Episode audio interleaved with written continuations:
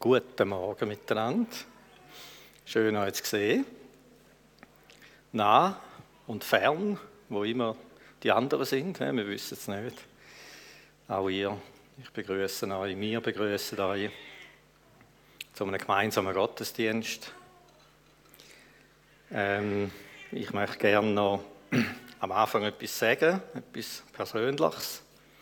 Aber wir könnten gleich einmal die erste Folie einblenden. Wir sind ja in dieser Serie Entdecke deine Berufung.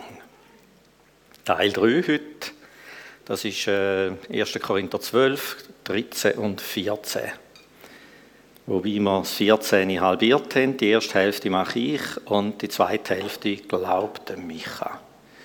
Und ich muss noch etwas bekennen, ich habe ihm noch einen Vers abgezwackt, den habe ich gefunden, nein, der gehört mir, der gehört nicht hin.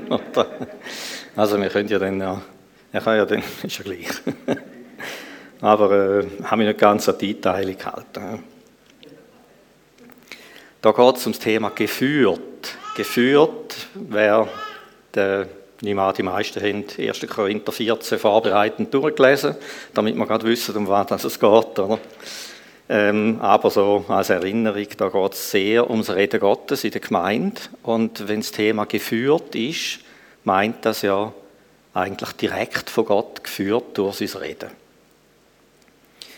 Äh, Reden Gottes ist eine ganz vielfältige Sache und ich habe es jetzt gerade wieder erlebt, gerade vorher. Ich habe, heute Morgen bin ich so ein bisschen im Niemandsland gewesen. Das ist ideal, oder? Wenn du predigen stehst du auf und bist so im Nichts, oder? Und äh, habe dann einfach gemerkt, es ist jetzt wichtiger, dass ich irgendwie von Gott etwas höre, weder dass ich jetzt da all meine Blätter nochmal durchlese und so, oder? Der Bezug, die Nähe zu Gott ist immer wichtiger, wie alles, was sonst wir irgendwie sollten machen, wollten machen und so. Und dann habe ich ein Lied gelassen und das hat mich so berührt. Ähm, und ich habe wieder gemerkt, ich bin versagt. Ich bin versagt, Gott versagt mich. Und äh, dann habe ich gemerkt, ja, jetzt kannst du oben runterfahren, kannst dich entspannen. Ich bin versagt. Natürlich sitze ich dann dort einmal, gell, und da geht auch diverses wieder äh, durch meinen Kopf und durch mein Herz durch, wenn ich einmal da sitze, so kurz vorher. Und dann habe ich wieder irgendwie gemerkt, ich muss irgendetwas haben, wo ich mich kann heben dran. Und dann ist mir da wieder in den Sinn gekommen, ich bin versagt. Und eine halbe Sekunde nachher sagt, jo, Gott versagt. Dann kommt Danke, doppelt genäht hält besser, oder? Da seht ihr, das ist Reden Gottes so, oder? So geht das. Äh, das ist oft ganz schlicht, oder? Wir lassen uns oft hindern daran, etwas weiterzugeben unseren Geschwistern, weil wir finden, ja, da weiss der ja sowieso. Ja, logisch weiss ich das, oder? Aber in dem Moment ist es mir entglitten, oder? Und jetzt kommt jemand und zeigt mir das wieder. Und dann wirklich, also präziser, man hätte es fast im Gleichklang, Gleichklang gesagt, oder? Und ich möchte darum auch einfach etwas noch weitergeben, was mir selber gut tun hat. Ähm, ja, Jesaja 58, 11. Und ich möchte das euch zusprechen. Der Herr wird dich ohne Unterlass leiten. Kann er, oder? Ist er uns nicht näher wie alles andere? Ganz sicher. Der Herr wird deine Seele sättigen in der Dürre. Also wenn Natürlich kann man klagen, ja, ich fühle mich so dürr, aber eben, es geht ja genau um das. Wenn unsere Seele in die Tür reinkommt, ist die feste Zusage. Der Herr wird deine Seele sättigen in der Dürre. Und er wird deine Gebeine stärken. Und du wirst sein wie ein wohlbewässerter Garten. Ah, du bist der Garten, wer bewässert? Du wirst sein wie ein wohlbewässerter Garten. Es ist der Heilige Geist, der uns immer wieder möchte bewässern. Und deine, und wie eine Wasserquelle, deren Wasser niemals versiegen. Du wirst sein wie eine Wasserquelle, deren Wasser niemals versiegen. Also, gell, wir wissen, unsere Quellen sind oder unsere Ressourcen sind schnell mal erschöpft, oder? Und mir geht das täglich mehrfach so, dass ich an einem Punkt stehe und sagen, ja, wo ist jetzt da, oder? Aber äh, da redet es ja von Gott. Er ist ja die, ewig präsente, unerschöpfliche Quelle. Und wir schauen immer wieder zu fest einfach auf uns, auf unsere Ressourcen, auf unsere Empfindungen. Ich spreche dir das einfach zu. Mit Gott wirst du eine Wasserquelle sein, deren Wasser niemals versiegen. Gut.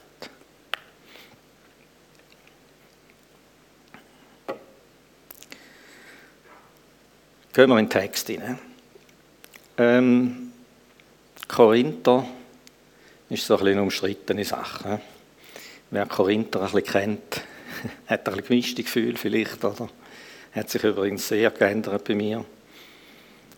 Und äh, ich habe wieder einmal mehr gemerkt, wie die urchristlichen Versammlungen der Korinther ganz direkt mit uns da zu tun haben.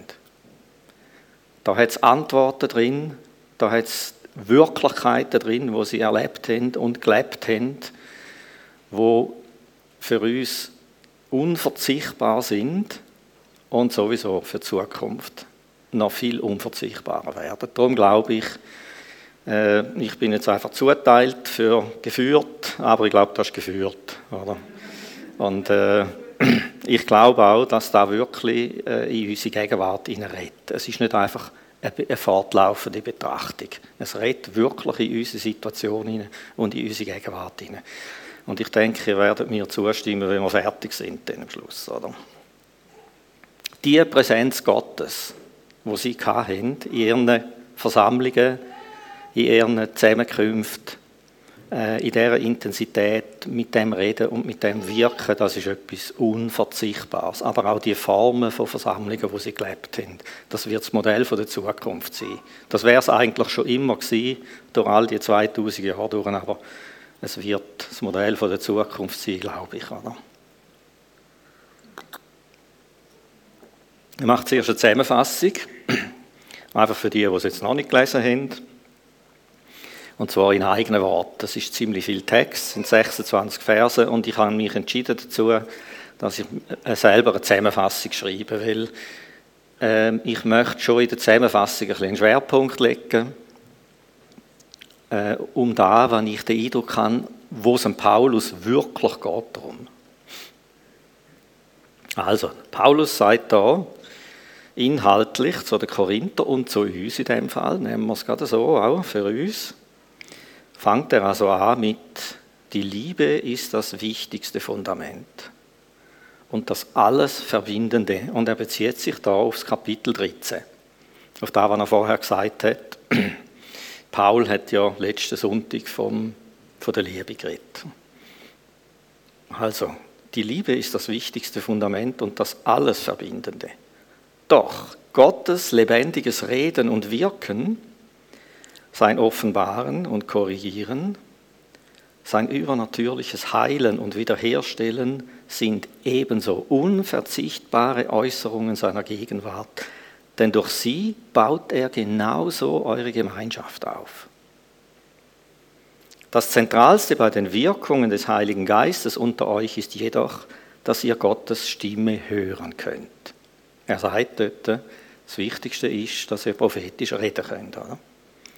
dass ihr Gottes Stimme hören könnt und sein Reden weitergeben könnt. Wenn Gott durch euch in eure Gemeinschaft hineinsprechen kann, wie wir es jetzt gerade gehört haben, so werdet ihr direkt von ihm gebaut werden. Direkt von ihm korrigiert und ermuntert werden, so wie gestützt und getröstet von ihm persönlich. Wenn ihr in unbekannten, nicht verständlichen Sprachen redet, das ist scheinbar ein großes Thema bei den Korinther, die ebenfalls der Geist euch eingibt, so redet ihr zwar zu Gott oder mit Gott und stärkt euch persönlich, gute Sache, aber eure Gemeinschaft bzw. dem anderen hilft das nicht viel, da er ja kein Wort versteht außer jemand ist da, der die Bedeutung eurer unverständlichen Sprache vom Geist Gottes geoffenbart bekommt und sie dann in verständlichen Worten weitergeben kann. Das Wichtigste von allem ist, dass eure Gemeinschaft aufgebaut und gestärkt wird. Und zwar indem Gott direkt in eure Mitte hineinreden kann durch seinen Geist. Und sogar wenn ein Fremder oder ein ungläubiger Mensch in eure Versammlung kommen sollte, so wird er durch eure prophetischen Äußerungen direkt von Gott angesprochen, wird überführt, das Verborgene seines Herzens wird offenbart und er erfährt, dass Gott tatsächlich und lebendig in eurer Mitte ist.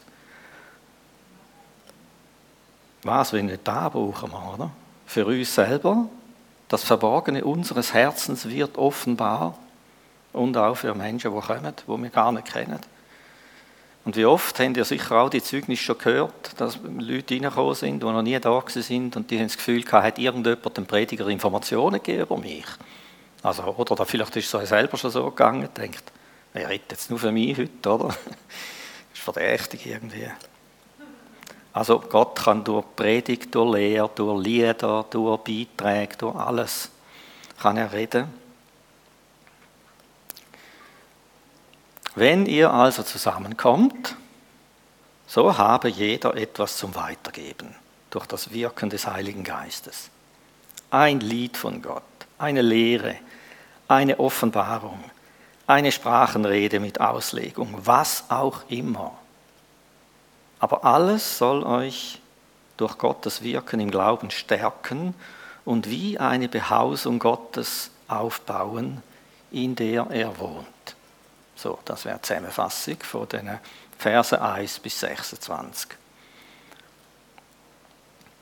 Ähm, eben, ich kann die Details über die Sprache reden, wo er sich äh, ziemlich detailliert äußert, habe ich da nur kurz am Rand erwähnt, weil das ist für mich, ich muss ein bisschen Schwerpunkt setzen, ich mache einen Dreiteiler, ich habe irgendwie 40 Minuten, oder? Gut, wir tauchen einmal einen Moment in die Welt der Korinther ein. Wir haben schon ein bisschen einiges gehört in den vorgängigen Predigten. Aber mit Dunk zum besseren Verständnis möchte ich noch ein paar Sachen sagen. Ähm, der Paulus hat ungefähr 55 nach Christus den Brief geschrieben. Und zwar in ein blutjunges Gemeinsleben hinein.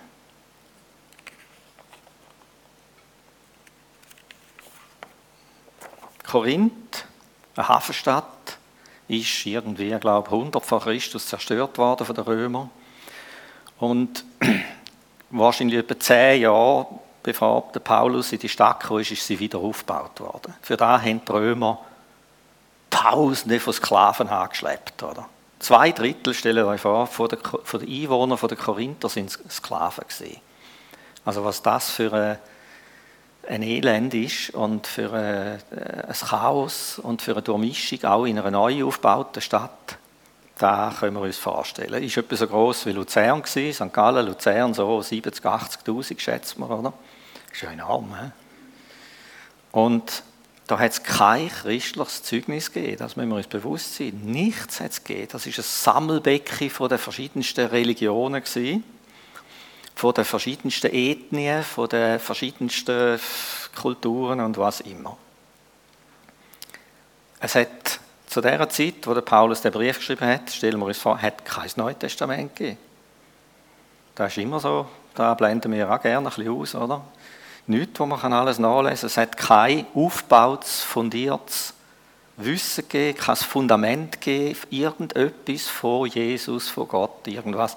Ich denke, das Einzige, was es hat, ist eine jüdische Synagoge. Es hat, glaube ich, soviel ich weiß, hat es Juden dort gehabt aber die haben wahrscheinlich relativ separiert für sich gelebt. Oder? Also hat es in der Gesellschaft kein christliches Zeugnis, kein geistliches Erbe, keine Bibel, nichts und nichts gegeben.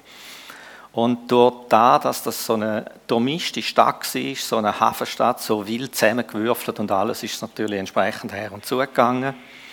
Ähm, die haben äh, durch die Götzendienste, durch die Religionen und so, haben die äh, Lebensformen gelebt und nichts anderes kennt wie äh, der Paulus äh, ganz fest den hat müssen Stellung äh, nehmen dazu. Eben da hat es Tempelprostitution, hat zum normalen Lebensstil gehört und weiß ich was alles, oder?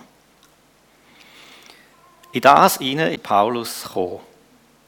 Und Gott hat ihm gesagt, in dieser Stadt habe ich ein großes Volk. Da sieht man wieder einmal, wer hat Jesus auf dem Herz? Genau so eine Stadt hat Jesus auf dem Herz. Und wir sehen auch, äh, wenn wir den 1. Korinther lesen, äh, wie das explodiert ist, die Gemeinde, äh, geistlich. Und wie da einfach äh, auch eine apostolische Salbung im Aufbau äh, tätig war. Also die sind frisch aus dem grössten Sumpf raus, sind die zum Glauben gekommen, zuerst klein, wahrscheinlich zuerst eine kleine Hausgemeinde und dann ist das extrem gewachsen. Oder? Und kunterbunt und frisch, alles frischgläubig. Äh, ich werde noch einiges vorlesen da aus, aus einer Einführung. Und er schreibt da, dass zur Zeit, wo der Brief angekommen ist, dass die Gemeinde höchstens zwei Jahre alt war. Also blutjunge Gemeinde aus, total aus, dem, aus der Welt raus. Oder? Und von dem her verwundert ja alles gar nicht, was wir dort so lesen, oder? Gut, ich lese da mal ein bisschen vor aus einer Einführung in 1. Korinther, nur ein paar Auszüge. Ähm, und die Einführung, die dunkelt mich ganz speziell, weil sie auch genau auf das abzielt, was, was ich so dem Herzen habe.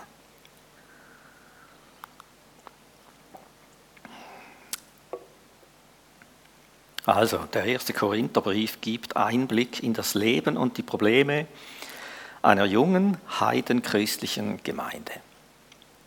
Wie kein anderer Brief zeigt dieses Schreiben, in welcher Weise Paulus sich als Gemeindegründer den Fragen einer jungen Gemeinde stellt und wie stark seine Entscheidungen von Christus, dem gekreuzigten und auferstandenen her bestimmt sind.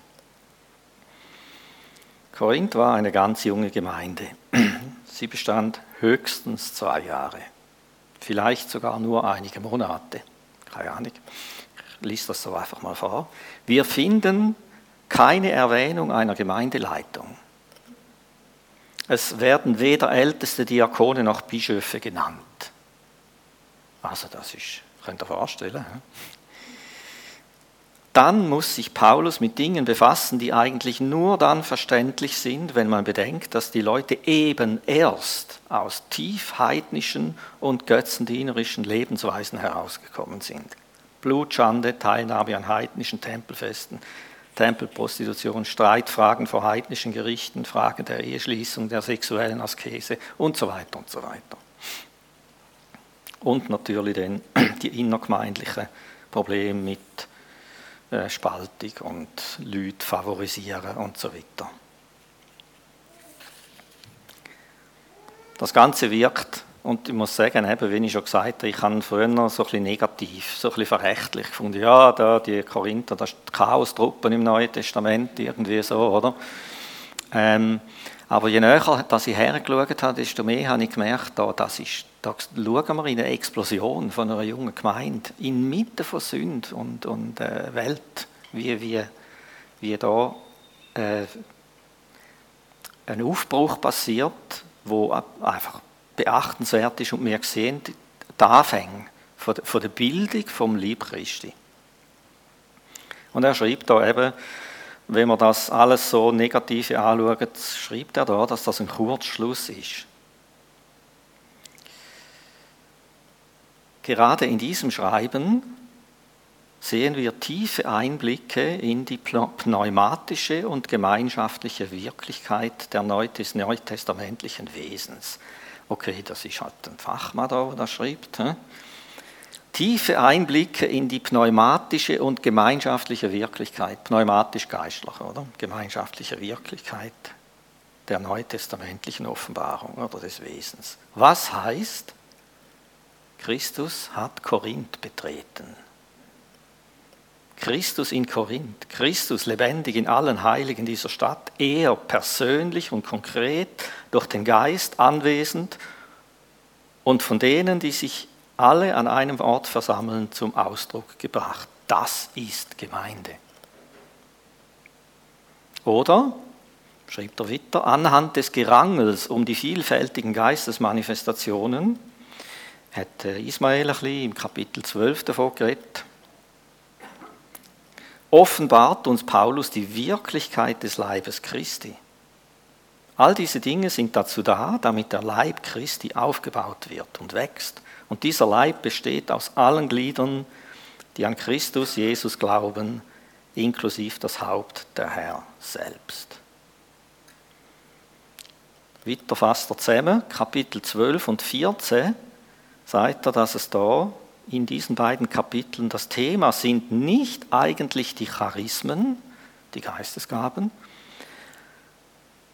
und deren rechte Handhabung und Eingrenzung, sondern die Wirklichkeit des Leibes Christi. Alles, was Paulus über die Charismen sagt, sagt er im Blick auf den Leib, auf die Gemeinschaft. Das schauen wir nachher noch genauer an. Er definiert nicht den Wert dieser Gaben. Das tut er im 13. Kapitel, wo er sagt, dass ihr Wert nicht darin besteht, dass sie übernatürlich und sensationell sind, sondern darin, inwiefern sie Ausdruck der Liebe sind und zum Aufbau der Gemeinde des Leibes beitragen. Leib, den Leib hat er im Auge, wenn er den Gebrauch, den Gebrauch dieser Charismen im Gottesdienst ordnet. Jedes Charisma, also Geistesgabe, ist in dem Ausmaß wichtig und hilfreich, als es dazu dient, den Bruder und die Schwester in der Gemeinde aufzubauen.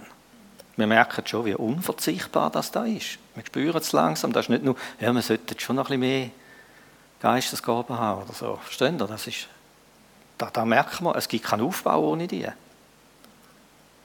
Darum muss alles verständlich zugehen und die Sprachenrede muss übersetzt werden. Darum betont er ganz besonders das Charisma der prophetischen Rede, weil sie wie nichts sonst dazu gegeben ist, die Gemeinde aufzubauen.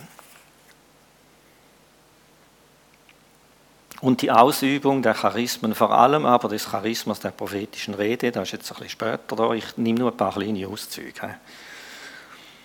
Vor allem aber das Charisma des, der prophetischen Rede im Gemeindegottesdienst soll dazu führen, dass die unmittelbare Gegenwart des auferstandenen und erhöhten Herrn in der Gemeinde wahrgenommen werden kann. Prophetische Rede ist da, dass, mit, dass Gott live kann in unsere Mitte reden. Der Geist, der sich durch dieses Charisma äußert, soll die Anwesenden überführen, ihr Innerstes offenbaren, so dass sie auf ihr Angesicht fallen und bekennen, dass in der Tat Christus in ihrer Mitte ist. So ist es genau im Vers 25 geschrieben. Und jetzt gern das nächste Bild. Da habe ich gefunden, schreibe ich wortwörtlich das Zitat so auf, weil er mich begeistert. Zusammenfassend, was Paulus meint, gerne das nächste Bild. Die Technik rotiert. Danke vielmals, super, super, danke. In der Person des Heiligen Geistes ist Christus selbst in die Gemeinde zurückgekehrt. Verkörpert sich nun in ihr und wirkt in ihr und durch sie als eben dieser lebendig machende Geist. Ich habe zuerst gedacht, wieso zurückgekehrt, aber ja, schon logisch, oder? So, wenn er unter den Elf war oder äh, unter den Zwölf war und unter all diesen Menschen und irgendwann gesagt hat, es ist besser, dass ich gang, aber ich lasse noch nicht verweist zurück, ich komme wieder zurück durch den Heiligen Geist. Christus ist zurückgekehrt in der Person des Heiligen Geistes, er selber. Und er verkörpert sich in der Gemeinde. Um da geht es, wenn wir jetzt äh, das Korinther Kapitel 14 anschauen. Also wir erfahren einiges über Geistesgaben im Kapitel 12, auch im Kapitel 14. Aber wir sehen, wenn wir es sorgfältig anschauen, sie sind nicht das Zentrum. Sie sind Mittel, Kanäle, Äußerungen Gottes, wie er sich offenbart in unserer Mitte. wenn er direkt oder situativ reinredet, wie es mir jetzt so gegangen ist vorher. Und das war definitiv situativ, oder? Ähm, und ihr habt das wahrscheinlich die meisten schon erlebt, wie es Moment gegeben hat in eurem Leben, wo Gott direkt zu euch gesprochen hat und euch Wege eröffnet hat, die vorher nicht gangbar sind. Ich mag mich erinnern, ich glaube, eine von meinen tiefsten und schwersten Stunden, die ich in meinem ganzen Leben erlebt habe, irgendwie, was ist das gewesen, 19, ich weiß es schon, es liegt im Dunkeln, dramatisch, also vernebelt. Nein, es war happy, es war wirklich ganz happy. Ich habe nicht mehr weiter gesehen, es war ein riesiger Berg vor mir. Ähm, und zwar in jeder Hinsicht. Und da kommt ein Bruder zu mir und sagt mir ganz schlicht, Beat, Schritte wagen im Glauben an einen guten Weg. Der schlichte Satz, Schritte wagen im Glauben an einen guten Weg. Ich bin gelähmt, ich bin blockiert. Und das hat mir wie ein Tunnel durch den Berg durchgeschlagen. Und den Satz habe ich Monate, wenn nicht jahrelang, immer wieder gehört im Hinterkopf. Und wenn es gar nicht mehr weitergegangen ist, habe ich gewusst, ich mache Schritt und den nächsten Schritt und den nächsten Schritt. Im Glauben an einen guten Weg.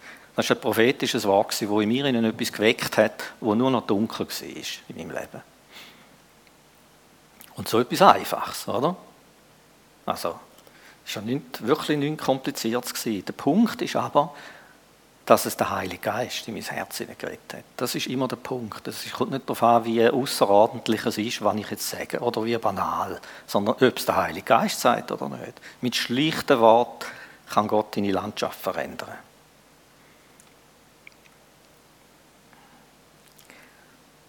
Gott selber möchte sich durch Geistesgaben zum Ausdruck bringen in unserer Mitte.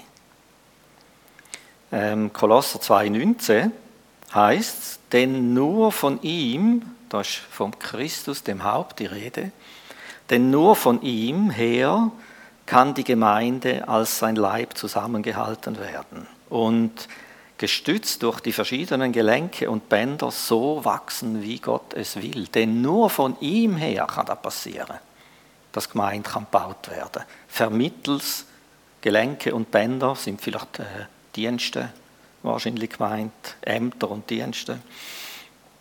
Aber es muss Christus, er muss selber können in seine Gemeinde wirken. Nur von ihm her.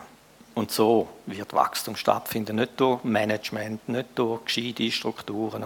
Kann alles irgendwie hilfreich sein, aber der wirkliche Wachstum, äh, da was äh, Gemeinde unzerstörbar macht, das kommt von oben her. Darum ist in dem Kapitel 14 gibt es ein, ein großes Schlüsselwort, das heißt Oikodrome. Da hätte ich gerne das nächste Bild. Oikodrome. Das meint nichts anderes wie erbauen. Das ist ein Begriff, ah, da haben ja, gut. Ein Begriff, wo eigentlich vom Hausbau herkommt. Aber der Paulus bezieht ja einen Hausbau direkt geistlich. Er sagt ja, wir sind die Behausung Gottes im Geist. Wir sind das Haus Gottes. Wir sind der Tempel Gottes. Also wie ein Haus muss gebaut werden, Stein um Stein hineingesetzt werden. So wird der geistliche Tempel, das geistliche Haus Gottes gebaut. Also das meint Erbauung, Erbauen, Bauen, Hausbau, etwas aufbauen und im Geistlichen übertreibt der geistliche Aufbau des Hauses Gottes oder der Versammlung. Der Begriff äh, Oikodome oder als Verb dazu kommt achtmal im 1. Korinther vor. Ähm, das erste Mal wird er erwähnt, Erkenntnis bläht auf, aber Liebe baut auf. Da sind wir jetzt wieder im Kapitel 13, oder?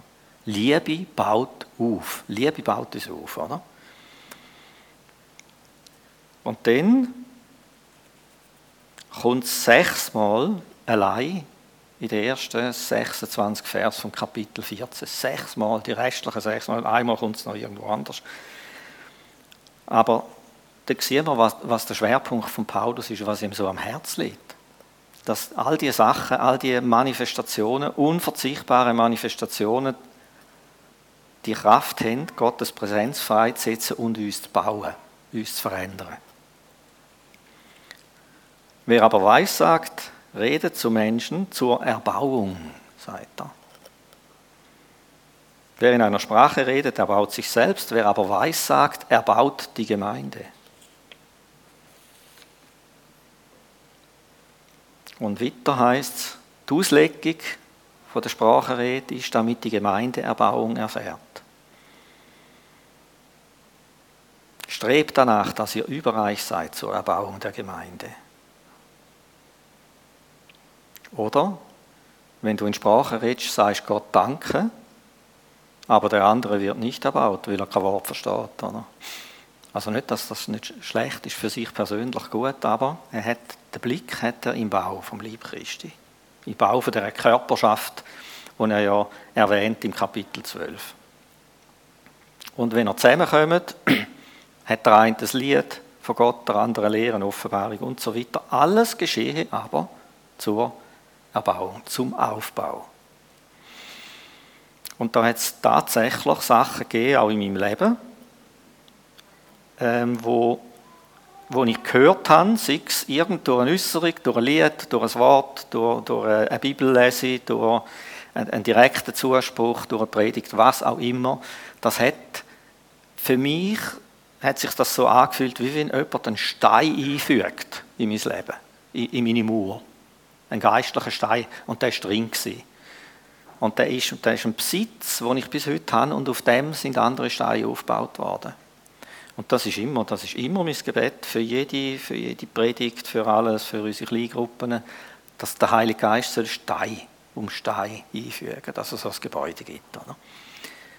Es geht nicht um irgendwelche gescheite Geschichten oder irgendetwas, sondern es geht um geistlichen Bau, dass Wahrheiten eingefügt werden, wo dann, wo dann einfach drin sind, wo du nachher ein Fundament bekommst und auf dem Fundament kannst aufbauen.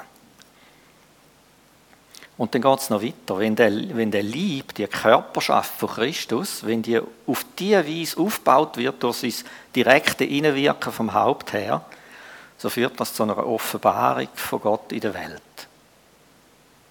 Das ist letztendlich ja dann der Schluss, oder?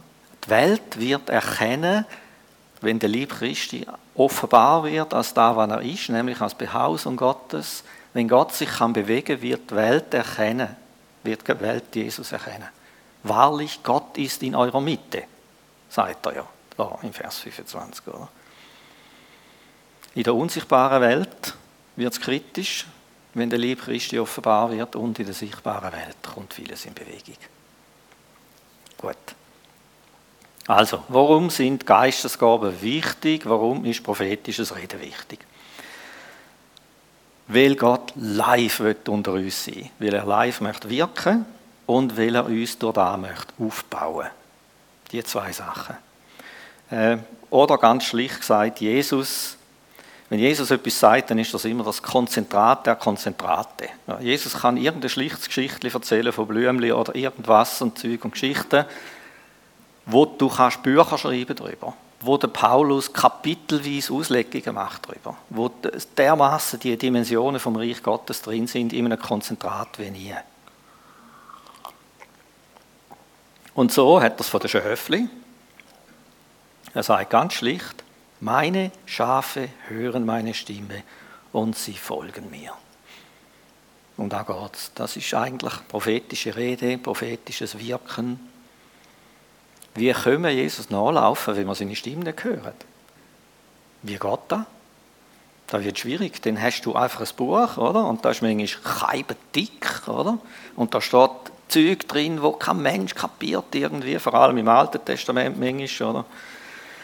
Und vielleicht versteht man mit der Zeit ein paar Sachen so, aber wenn das der Geist nicht lebendig macht, wenn da nicht einen direkten Bezug zu unserem Herz gibt, kann nicht Beziehung geschaffen werden. Liebe sowieso nicht. Also, er sagt, meine Schafe hören meine Stimme und sie folgen mir. Und er sagt im Kapitel 12, ihr seid doch nicht wie früher zu den stummen Götzen hingezogen. Das ist ein ganz deutlicher Unterschied. Er sagt, das ist ein Merkmal von der neutestamentlichen Wirklichkeit vom Leben im Geist, dass wir nicht mit stummen Götzen zu tun haben. Wir haben es nicht mit einem stummen Gott zu tun, sondern mit einem lebendigen Gott, der sich möchte entfalten der möchte reden, der sich möchte zum Ausdruck bringen, der sein Herz uns möchte zeigen der Nähe sucht zu uns. Nähe will schaffen. Er will sich verständlich machen. Er will uns Wegweisung geben. Er will uns einführen in seine Gedanken und Pläne. Er will, dass wir in Übereinstimmung kommen mit seinem Herz. Er will, dass wir berührt werden mit dem Vaterherz. Das ist alles Prophetie. Das sind alles äh, Mittel und Zweck für, für was das Geistesgaben da sind. Augenkontakt haben mit Gott.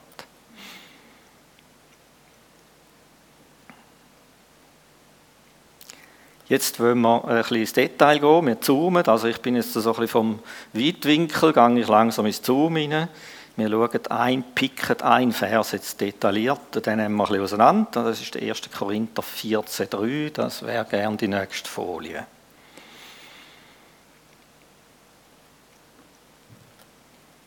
1. Korinther 14,3.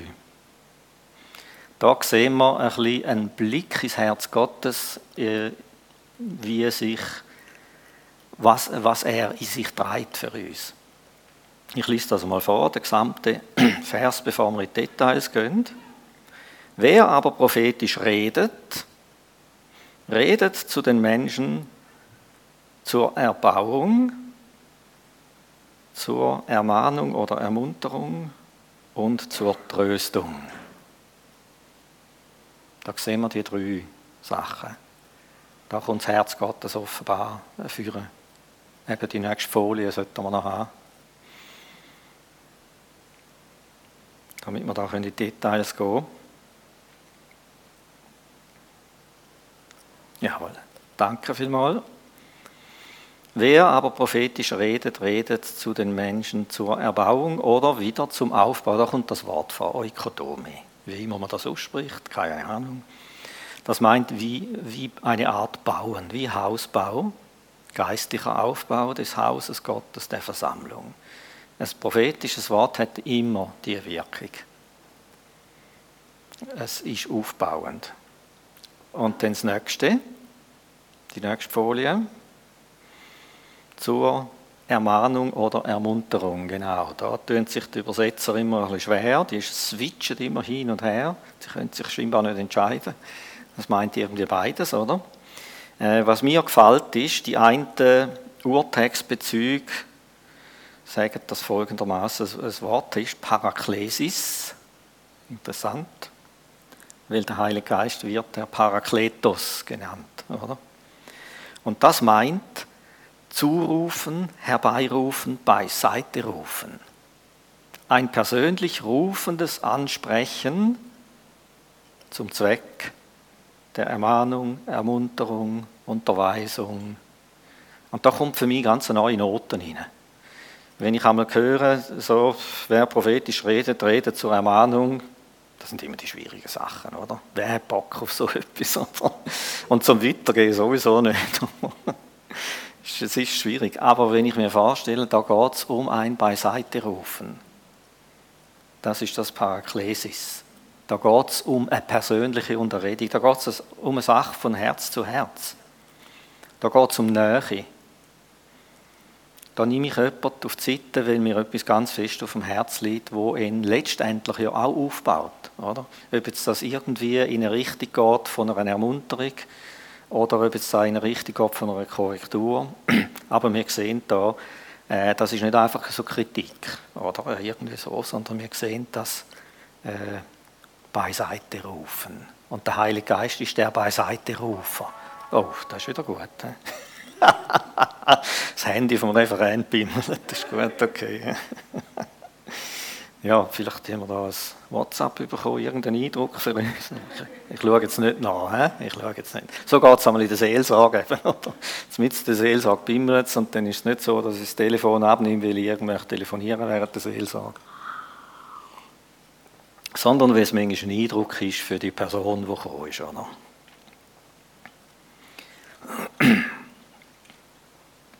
Also, der Heilige Geist ist der Beiseiterufer. Und das merken wir, da kennen wir sicher alle, das stille Flüstern plötzlich. Du kannst im größten Chaos sein, oder? An den lautesten Plätzen ruft die Weisheit, heißt sie in den Sprüchen. Also es ist nicht so, dass, es, dass wir klösterliche äh, Stille brauchen, immer, damit wir den Heiligen Geist, ich meine, das tut gut, oder? das ist, finde ich, eine wichtige Sache, versteht mich nicht falsch, aber äh, da braucht es nicht. Du kannst mit im Chaos sein, du kannst mit im Stress sein, irgendwo unterwegs, auf dem Velo, auf dem WC, wo immer, ist absolut egal. Und dann kommt das Flüstern, das Beiseite rufen, oder? das stille, die stille Zwiesprache plötzlich im Herzen, oder? Das ist einfach köstlich, das ist einfach einmalig, oder? ja. Gut, dann kommen wir noch zum dritten und zur Tröstung. Paramythia oder Paramythia oder wie immer, so, ich kann nicht Griechisch, oder? Und da habe ich, äh, gefunden, ah, da muss ich so aufschreiben, oder? Definitiv. Das ist eine typische Definitionssprache, oder? Die so, ich finde die einmal köstlich, da lese ich es etwa viermal, bis du irgendwie rauskommst, was gemeint ist. Aber sie ist sehr präzise. Absolut präzise, oder? Also, das ist gemeint, das Paramythia. Müssten wir noch haben, he? genau. Müssen wir sowieso immer haben, Paramythia, oder? Das ist sowieso gut. Also, ein unmittelbarer Beistand, der in einem sich neben den Bedrängten stellen zum Ausdruck kommt und eine sichere Abschirmung von ihm auf Eindrängendem zum Ziel hat. Da komme ich gerade Herzklopfen über. Also nicht, weil es so komische Sprache ist, sondern inhaltlich, oder? Einen unmittelbaren Beistand, der zeigt sich in einem sich neben dem Bedrängten stellen. Mit dem Ziel, ihn irgendwie abschirmen von, abschirmen von dem, was auf ihn einprasselt. Gewaltig, oder? Also das wäre die Definition von Tröstung. Und wer da Herzklopfen überkommt, der ist schon im Prophetischen hinein, oder? Und da geht es ein bisschen jetzt bereits in die Praxis. Also wer von diesen drei Sachen angesprochen ist, wer sich sagt, ja, da, da will ich doch, oder? Da habe ich doch auf dem Herz. Ich will so einer sein, oder? Es gibt sogar Menschen in der Bibel, die heißen Sohn des Paramythia, Sohn des Trostes, heißt einen, oder? Das heißt, das ist eine Berufung über sein Leben. Sohn oder Tochter des Trostes für andere Menschen. Da ist eine ganz besondere Salbung durch den Geist Gottes, wo in ganz verzwickten Situationen kann das Herz berühren von Menschen und sie wieder rausholen vor dem Versinken oder vor der Bitterkeit retten oder was immer. Oder? Also wer für eins von diesen drei ein Anliegen hat, wer merkt, für das schlägt mein Herz, dann wird ich mehr von dem, oder? Der steht mit einem Bein im Prophetischen inne. Dort fängt das Prophetische an. Das ist die Schwelle, wo es drin hineingeht. Das ist die unterste Stufe, wo man draufstehen können, wenn wir da auf dem Herz sind. Und seht ihr, das hat wieder mit der Liebe zu tun.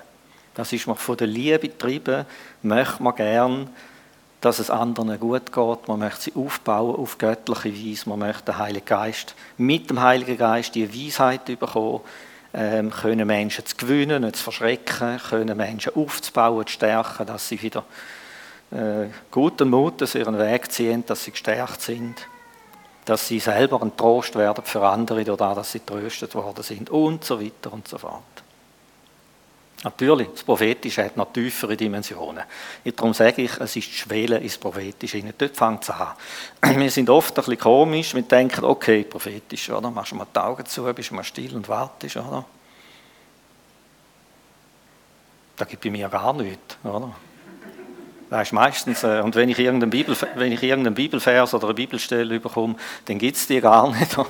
Irgendein Kapitel, Epheser 7, 13 oder so. Oder dann purzelt mir alles im Kopf umeinander und, und dann habe ich einen Salat. Oder? Viel einfacher geht es, wenn du irgend, äh, kommt dir jemand in den Sinn und dann merkst du, wie das Herz anfängt zu klopfen und du wünschst dir äh, was immer, oder? Und dann, und dann merkst du aber, ja, aber irgendwie die, die letzte Weisheit habe ich nicht und dann machst du, tust du die halt zusammen mit dem Heiligen Geist. Und dann kommen die Sachen ins Fließen. Oder beim Zulassen, zum Zulassen, im Gespräch. Wenn man sich wirklich für das Gegenüber interessiert. Wenn du deine Antennen aufgeschaltet hast und wenn du merkst, jetzt äh, möchte ich gerne einfach wirklich dir beistehen irgendwie. Und da kommt dann manchmal furchtbar unbeholfen, oder? Aber das ist ja egal, versteht? Das ist der Heilige Geist, der dann durchwirkt. Das doch gut. Manchmal sind vielleicht nicht einmal die Wortsachen an und für sich, sondern deine Anteilnahme, die prophetisch ist. Und so fängt das an zu fließen in einer grossen Schlichtheit, oder? Da habe ich dir schon lange mal sagen übrigens. Ich bewundere dich, wenn du trotz diesen Schwierigkeiten einfach immer wieder den Rang findest mit Jesus. Oder was immer so. Manchmal sind es ganz schlichte Sachen. Du glaubst nicht, wie ermutigend das für den anderen ist. Wenn wir anfangen, unser Leben mit dem Heiligen Geist zu verbinden, werden wir genau diese Sachen aufs Herz bekommen. Weil ihm sein Herz schlägt in unserem Herz. Das Herz vom Vater schlägt in unserem Herz. Und so erkennen wir es. Und so können wir reingehen mit Liebe und manchmal ein bisschen einen mutigen Schritt wagen, oder? Und irgendeinen Hörer in die Hand nehmen oder dem, im richtigen Moment am rechten Ort sein. Ja gut, das macht der Herr, oder? da merken wir dann manchmal erst im Nachhinein. Und wenn wir tiefere Verbundenheit anstreben, dann wird das Prophetische einfach wachsen. Es kann ja nicht kompliziert sein, verstehen Sie? Wenn es heisst, werdet wie die Kinder und sonst kommen wir nicht ins Reich Gottes, kann das ja nicht kompliziert sein. Das ist genau das Problem, dass wir etwas Kompliziertes daraus machen. Und unseren Verstand immer noch reinschalten und hin und her, ja, ist jetzt das gescheit oder nicht gescheit und hin und her. Und dann ist es schon, pff, dann geht es schon los, oder? Darum ist einfach die Liebe, Kapitel 13, der gute Zugang. Durch die Liebe da fühlst du dich einfach hingezogen und du gehst hin und es prophetische Handlungen, Wort oder irgendwas, äh, fährst du erbauen, beiseite rufen, nimmst du mal das Herz für ein persönliches Gespräch, einen Spaziergang, was immer, oder es dem Bedrängten zur Seite stehen.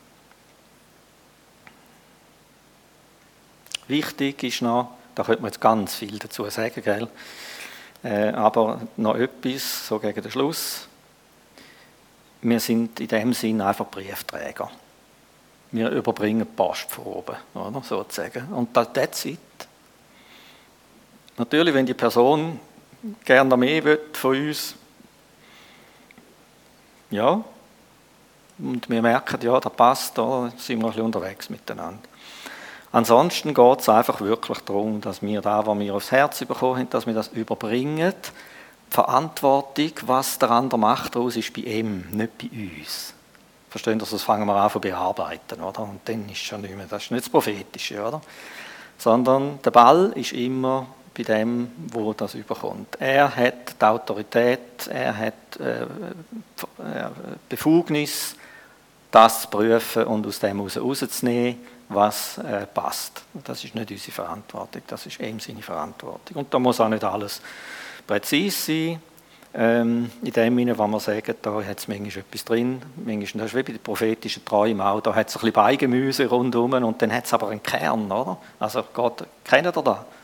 Jemand schon mal einen prophetischen Traum gehabt, wo du musst sagen, ja okay, da war jetzt ein bisschen komisch da, aber dann irgendwie plötzlich ist es ganz scharf und deutlich geworden und es ist so eine Intensität drin hineingekommen, etwas von Gott und nachher ist, hat es sich dann wieder ausgefranzelt, oder? Ähm, prüft alles und das Beste behaltet, heißt es eben drum, oder? Also, in Praxis noch ganz kurz.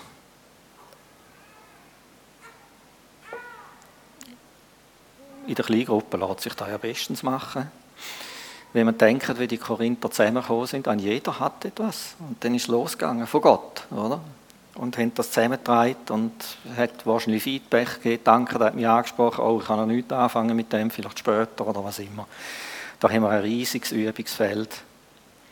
Ähm, in der Gemeinde müssen wir lernen, die Strukturen schaffen, wo es einfach Ring machen. Keine Ahnung, wie das geht, oder? Aber ich denke, da werden Themen für die Zukunft sein. Äh, das sind die Versammlungen der Korinther sind schon ganz anders gewesen. Die sind eben vielleicht so groß wie wir oder doppelt so groß, wissen wir nicht. Und Darum ist es wahrscheinlich chaotisch gewesen. Aber stell dir mal vor, bei ihnen hat es Fragen gegeben, wo der Paulus hat müssen sagen, du lasst, wenn er den prophetisch redet, also sollen dann nicht alle Propheten miteinander reden. Und die sind eben, hat sich die Frage bei uns schon mal gestellt. Und die sind zwei Jahre alt gewesen, oder so vielleicht, oder? Und die müssen so hintereinander stehen, oder? Der eine schweigen, wenn der andere anfängt und so, oder? Eben, darum sage ich, da hat ganz, ganz viel Potenzial für uns drin, wo wir noch zulegen können. Ich möchte zum Schluss kommen und einfach äh, Gebet anbieten. Ähm, ich denke, es geht darum, dass wir uns einfach zur Verfügung stellen. Es ist nicht etwas, was wir nicht hätten. Wenn der Geist Gottes in uns wohnt, wenn du Jesus aufgenommen hast in dein Leben und der Geist Gottes aufgenommen hast und er wohnt in dir, dann ist das, dann schlummert das in dir. Es ist vorhanden. Es geht um wir, um ein Empfachen, um eine Bereitschaft.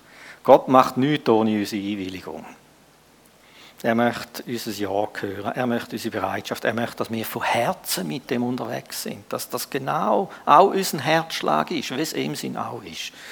Und darum würde ich einfach gerne Gebet anbieten.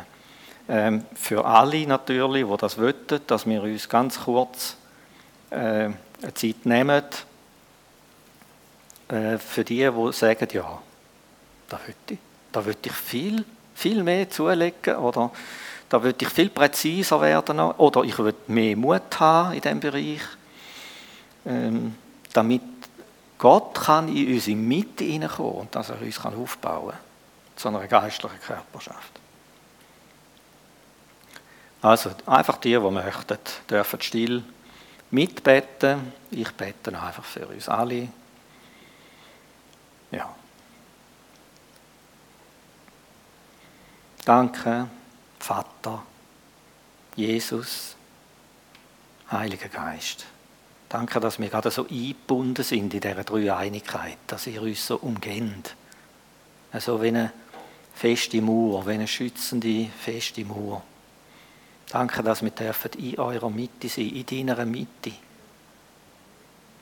Und Vater, ich möchte jetzt für die bitten, wo, wo das irgendwo im Herzen angeklungen ist. Und für die, die noch ein bisschen unsicher sind, die noch Fragen haben. Und für die, die sich sagen, da möchte ich wirklich zulegen.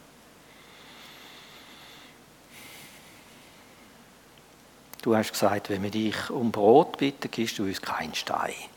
Das kann ja nicht sein als Vater.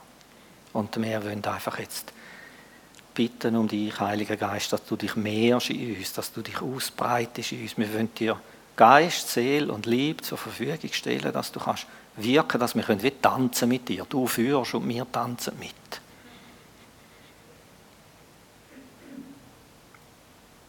Herr, macht uns zu Werkzeugen, wo Leben und Herzen von anderen Menschen berühren können, dass es kann durchfließen, dass kann das ausgesprochen sein, im richtigen Moment, was der andere braucht.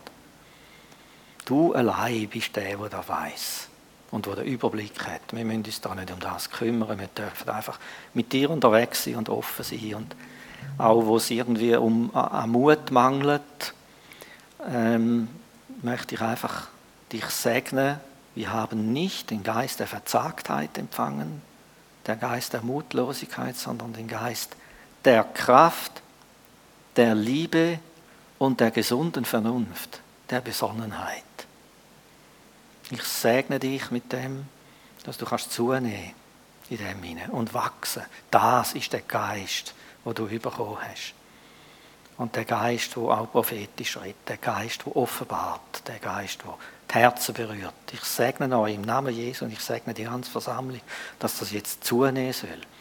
Wir bitten dich einfach, dass du dich ausbreitest, dass du die Räume fühlst, wo dir zur Verfügung gestellt worden sind. Amen.